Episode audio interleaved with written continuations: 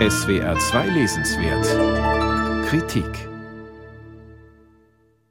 Was ist das für ein Land? Einmal wählt es einen einstigen Gewerkschaftsführer von der Arbeiterpartei, Luis Inácio Lula da Silva, zum Präsidenten. In den acht Jahren seiner Regierungszeit bis 2011 hatte er über 30 Millionen Brasilianer aus der Armut geholt durch Quoten für Schwarze an Universitäten, für mehr Bildungsgerechtigkeit gesorgt und Brasilien zur Regionalmacht unter den Schwellenländern gemacht, dann wählt es einen rechtspopulistischen Außenseiter, Rassisten, waffennah und Antidemokraten Jair Messias Bolsonaro zum Präsidenten und nun im Oktober wird allen Wahlprognosen zufolge der Präsident wieder Lula heißen. Brasilien verstehen, das ist unmöglich, sagen auch Brasilienkenner immer wieder. Jetzt hat einer von ihnen, Niklas Franzen, mehrere Jahre Korrespondent in Sao Paulo, mit Brasilien über alles, Bolsonaro und die rechte Revolte, ein Buch vorgelegt, das in der Analyse des Bolsonarismus erheblich zum Verständnis dieses schwer fassbaren Landes beiträgt. Mit Bolsonaro offenbart das Land seine Seele. Zitiert der Autor den brasilianischen Schriftsteller João Paulo Cuenca. Eine tiefe neoliberale Überzeugung vom freien Markt, sich als Antipolitiker inszenieren, Elitenschelte, die Welt in Freund und Feind einteilen, die Liebe zum Militär und Waffen, anderen Politikerinnen und Politikern in den sozialen Medien mit massiver Fake-News-Produktion voraus sein, mit Verschwörungsmythen operieren, das sind die üblichen Ingredienzien rechtspopulistischer Politik weltweit. In Brasilien kommen dazu eine abgrundtiefe Arm-Reich-Klassenspaltung, ein tief verwurzelter Rassismus, starke Tendenzen zum Führerkult, Waffengewalt, Exzesse, religiöser Fanatismus, fehlende demokratische Tradition und ein Parlament mit über 30 Parteien, die weitgehend Klientelpolitik betreiben.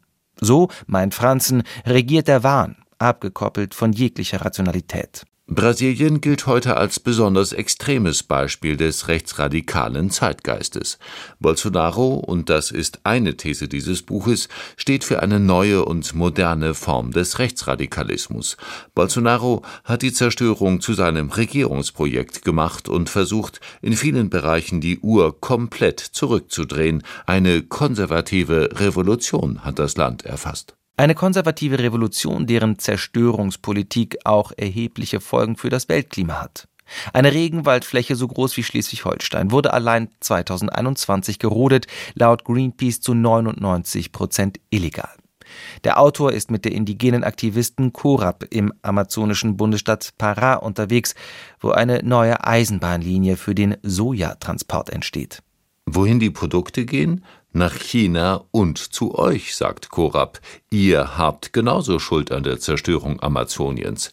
Mit geplanten 2,6 Milliarden Euro ist der Ferrograu das teuerste Infrastrukturprojekt der Bolsonaro-Regierung.